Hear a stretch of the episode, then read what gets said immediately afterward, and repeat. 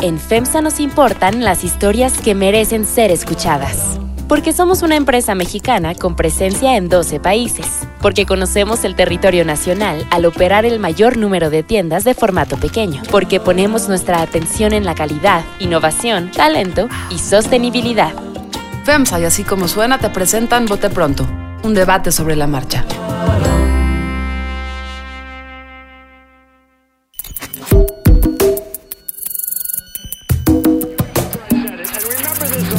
Carlos Puch, María Scherer Ibarra,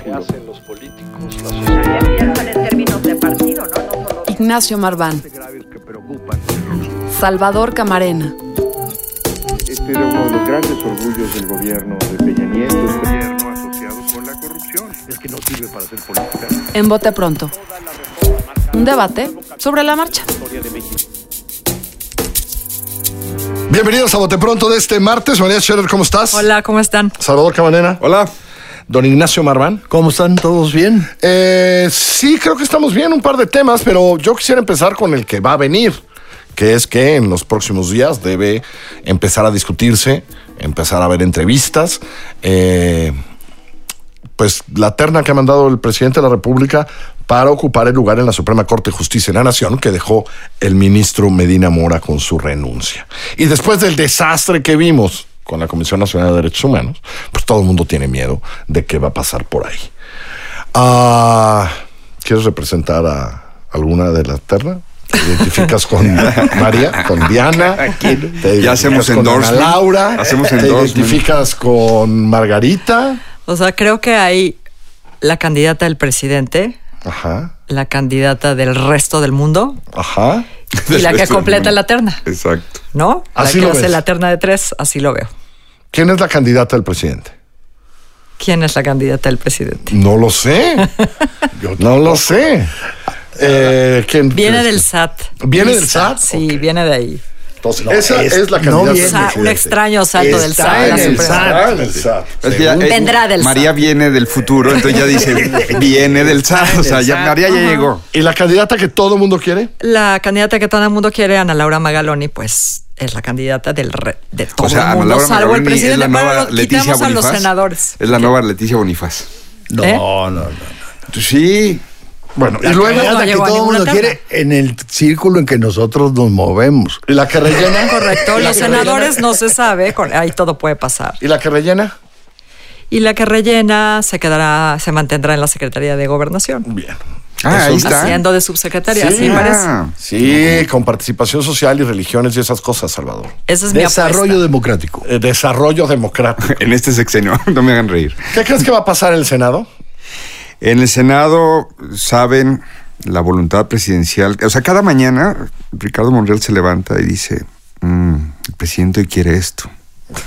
Y hacia allá dirige sus esfuerzos cotidianos en esta noble república en la que vivimos hoy en día. En el Senado van a hacer lo que diga el señor presidente otra vez.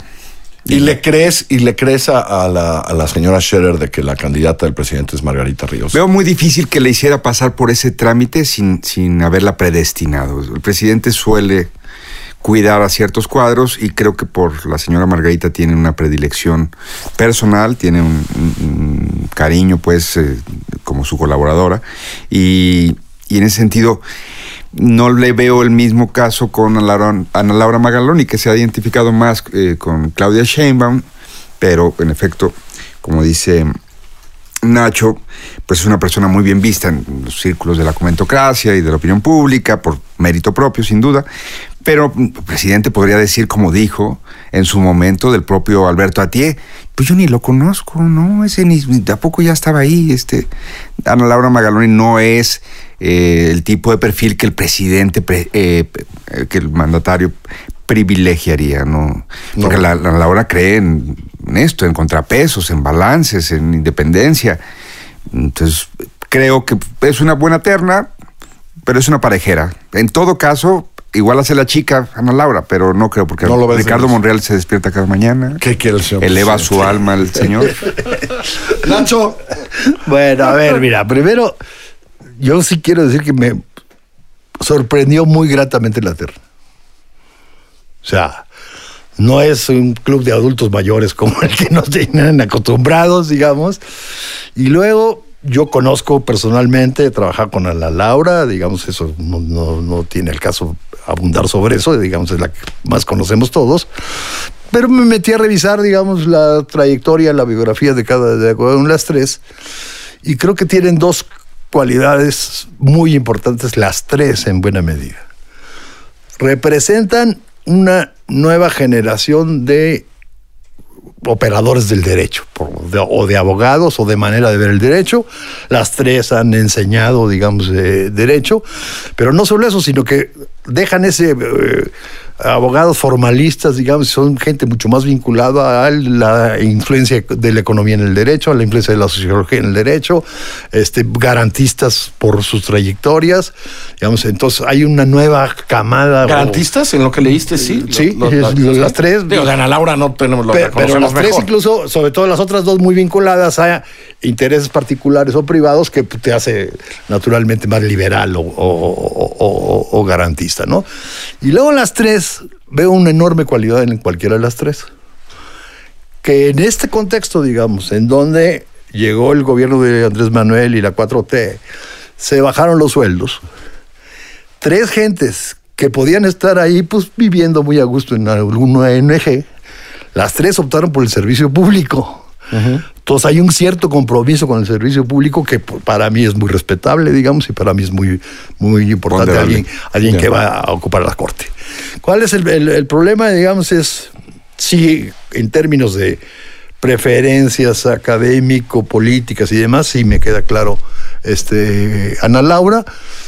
Creo que la manera en que no llegaría sería que se armara un bloque de veto dentro del Senado, ma- más, que otra cosa. Contra Ana Laura. Contra Ana Laura. Luego, este, eh, Margarita sería la tercera funcional, la tercera, digamos, que viene de Hacienda, que viene de Procurador Fiscal, que viene del SAT, que estaría en la Corte. Gutiérrez, este, Ortiz Mena. Ortiz Mena ¿Y y Lainez. Lainez fue Ah, procurador claro, fiscal. fiscal. Javier. Entonces, la, la corte como para qué quiere, como para qué quiere tres. Y Bueno, para la sala a la que va, ¿no? es- Bueno, es que va a, la, va a la sala 2, lo otro es que va a la sala 2, es decir, sí va a la sala de lo fiscal o laboral, eh, a esa sala. O sea, el asiento vacante es el ese. asiento El vacante, asiento vacante está en la es sala esa. 2, ¿no? Eh, eso, eso sí le, de- le inclina las cosas un o sea, si lo, no sé, lo que pasa es que no sé si, si- porque en una cosa sí estoy un poco de acuerdo con Salvador, que más allá de esta consideración técnico específica de que, pues es que está en la segunda sala la vacante, entonces van a pensar, pues una fiscalista mejor que una más claramente penalista, ¿no?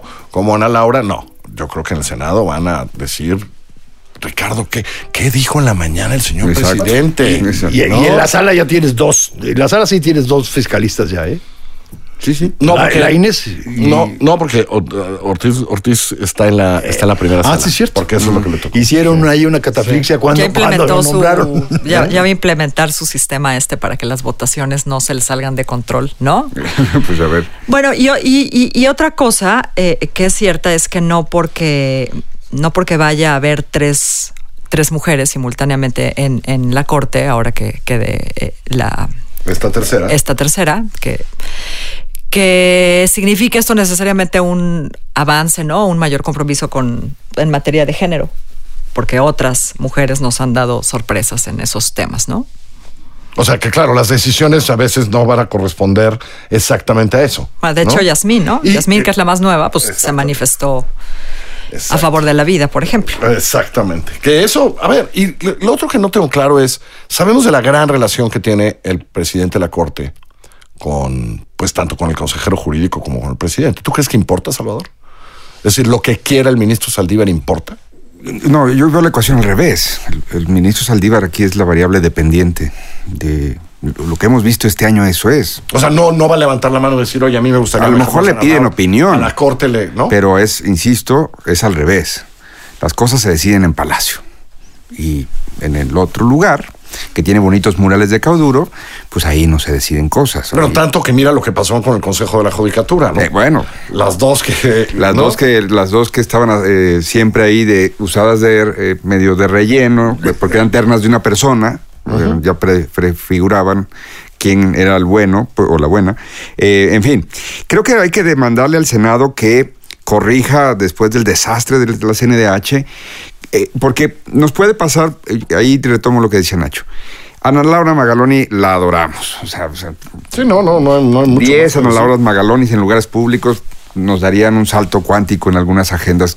Este, pero si pierde, pues que sea por las buenas razones y bajo un proceso que nos deje a todos convencidos de que se tomó la mejor decisión.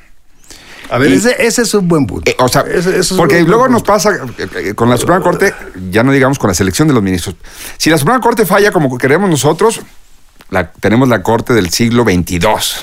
Pero si falla como no queremos nosotros, esta Corte es eh, de- casi de la Santa Inquisición. O sea, creo que hay, que pedir- hay que pedir procesos y que el proceso se defienda en sí mismo y que gane, si gana Diana, pues que nos quede claro que era la mejor candidata. A ver, yo, Exacto. yo, yo- ver. es decir, yo creo que de la mejor o la peor siempre habrá preferencias. El desastre, digamos, y lo violento que tuvo que ser lo de la CNDH, pues, empezando porque no cumplían los requisitos. Es o- ilegal, O, para era discutible si se discutiera o no. Acá, la terna, digamos, en ese sentido, es, este, cumple los requisitos. Entonces dependemos de dos cosas, digamos, para que sea una decisión más o menos aceptada en los términos más amplios posibles la calidad del interrogatorio y la publicidad del interrogatorio. Entonces, primer punto. Y segundo, algo que nunca ha hecho el Senado y que a lo mejor podrían hacer, no solo votar, sino razonar el voto a favor de quién y Ay, no por les qué. pidas tanto a los senadores. No, Nacho. bueno, no. Ibas tan Pero bien. no, no. Ibas tan No, bien. eso, eso Pero bueno, no, pero si pides procesos, no estaría mal. No estaría mal. Ahora, es muy complicado y yo vuelvo al punto que he expresado en todos lados. El sistema de ternas es absolutamente Mm. perverso. Sí, lo has dicho. ¿no? ¿no? Pero está bien, que razonen su voto. Que razonen su voto. Porque yo pensaba así, o sea, tú imagínate si alguien con, con la calidad que conocemos de Ana Laura, etcétera, la maltrata, no en el sentido que no quede, podría Sí, no sí, quedar, sí. pero la maltrata en el sentido que el presidente haga en una próxima mañanera algún comentario como lo hizo con, con, con Rosario eh, para la comisión y que, y que en una mañanera dijera algo así como, no, pues yo conozco muy bien a, ¿no? A X. Oh, no, ya empiezas mal y... Ninguna de las tres se lo merece, pues. Eh, Ana Laura se lo merece mucho menos, pienso yo, por, por la integridad, digamos, por, por, por la imagen que ha construido con trabajo toda su vida. Y por eso yo sí lo que quisiera es proceso. Sí. Y no estoy claro que este Senado esté a esa altura. María, después de esta conversación, insistes que la es la, la que va, va a ser la que quiere el presidente. Y creo que sí. Insisto. O sea, no te convencimos de nada, pero por lo menos lo van Pero a hacer ustedes bien. están hablando de lo que debería ser. Ajá. Y lo que va a hacer. Lo que va a ser, yo creo que ya dije cuál es mi candidata. Y yo veo otra posibilidad, además de que confío en el criterio de María, veo otra posibilidad Gracias, para la señora y lo de la sala y todo. Eh, quizá Ana Laura es un perfil que se le atraviesa más al PAN. O sea, el PAN está perdido en el siglo XIX, ese sí. El PAN En se ciertas cosas sí. el, el pan se volvió, el- el- los, ¿cómo les decían? Los meones de qué? De agua bendita. De agua bendita. Se volvieron eso. Fíjate, tanto que batallaron contra ese estigma y terminaron convirtiéndose el pan de hoy en eso. O sea, sí me parece que él, que es abiertamente la más garantista. ¿verdad? Claro. Sin duda. Sin duda. Y entonces. y eso se le traga un poco al pan de hoy. se le, se sí, la se- atraganta. se la atraganta. Eso que yo Y señalaba. su de liberalismo, Nuevos operadores del derecho, nueva concepción Exacto. del derecho, eso sí no pasa por el PAN. ¿eh? Ver, ahí está. Entonces yo creo que. Y de ¿no? alguna manera lo tenía Roberto Gil y Schwartz y por eso lo echaron para afuera también. Entonces, Entonces, aparentemente la tiene ¿De tan quién, fácil, está, ¿De Margarita. quién está hablando? vino una vez aquí. ah, claro, aquí estuvo. Ya me. Tenía una concepción también Sí me parece que se le puede atorar a algunos pesistas Sí, sí, sí. que todavía andan por ahí, algunos, ¿no? Eh, Bueno, y hasta morenos, ¿eh? Y Porque Lili Telles hoy, hoy tuiteó Lili Telles unas cosas sobre el comunismo que uno dice, claro, claro, uno entiende que el estalinismo es Ah, una bueno, por cosa. ejemplo, Lili Telles- Pero, pero Lili Telles no va a votar por Ana Laura Magaloni si ni en dos encuentran, si le encuentran a Ana Laura algún texto por ahí Un sobre pañuelo verde en alguna sobre bolsa. inter- sobre interrupción legal del embarazo, etcétera, etcétera. Lili, su grupo morenista, más panistas, etcétera, pueden Sí armar se, puede armar, sí se puede armar un veto. Sí. Pues más fácil para O sea, este Margarita es un juego, todo, ¿no? es un juego más de apoyos que de, es más de vetos que de Sí, apoyos. ¿eh? sí. ¿Quién, quién, quién transita más fácil? Que Ricardo Monreal lo haga bien. María, mil gracias. Ya nos vamos. Salvador Gracias. Camarena, gracias. Nacho Adiós. Marván, esto es Bote Pronto. Estamos en todas las plataformas. Ahí los esperamos. Que les vaya bonito. Vote pronto. Un debate sobre la marcha.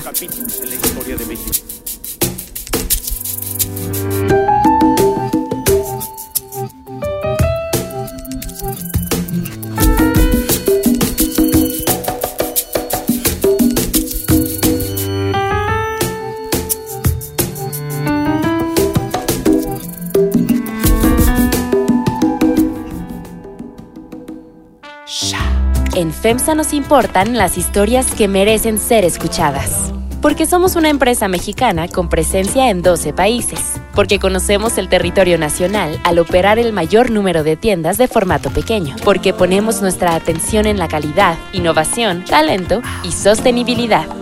FEMSA y así como suena te presentan Vote Pronto. Un debate sobre la marcha. Si te gusta escuchar el bote pronto, te va a encantar escuchar Peras y Manzanas, el análisis de la realidad económica del país con Valeria Moy. Busca Peras y Manzanas en nuestra página en así como suena.mx, en Spotify, en iTunes y en nuestra aplicación.